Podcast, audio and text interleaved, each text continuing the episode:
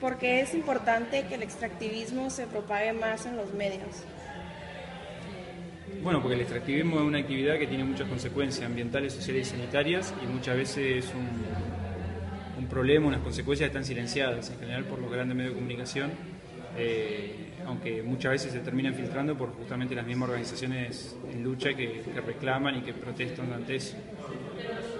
¿Crees que las resistencias de las ciudades o pueblos se sigan dando o que las empresas van a encontrar la manera de acabar con ellas?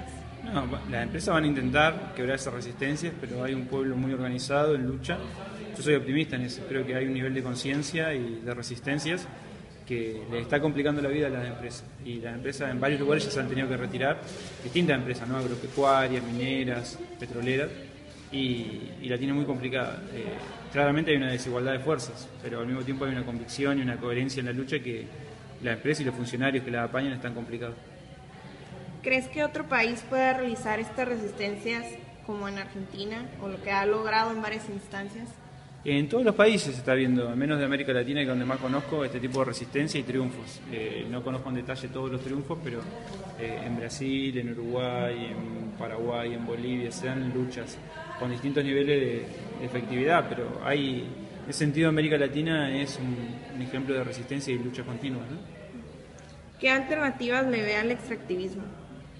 No, la alternativa es apostar a, por ejemplo, a energías renovables, transiciones hacia energía renovable y al modelo de agronegocio, por ejemplo, la alternativa clara es la soberanía alimentaria, que, que los pueblos decidan qué producen, por cómo lo producen y para quién lo producen. Eh, son eh, alternativas que ya están en ejecución en muchos lugares de manera pequeña, justamente, porque los estados no, no apoyan o, o miran para otro lado, no quieren hacer eje y fomentar ese tipo de actividades. Eh, pero no solo es una alternativa, yo a veces cambio, no es una alternativa, sino que es una necesidad.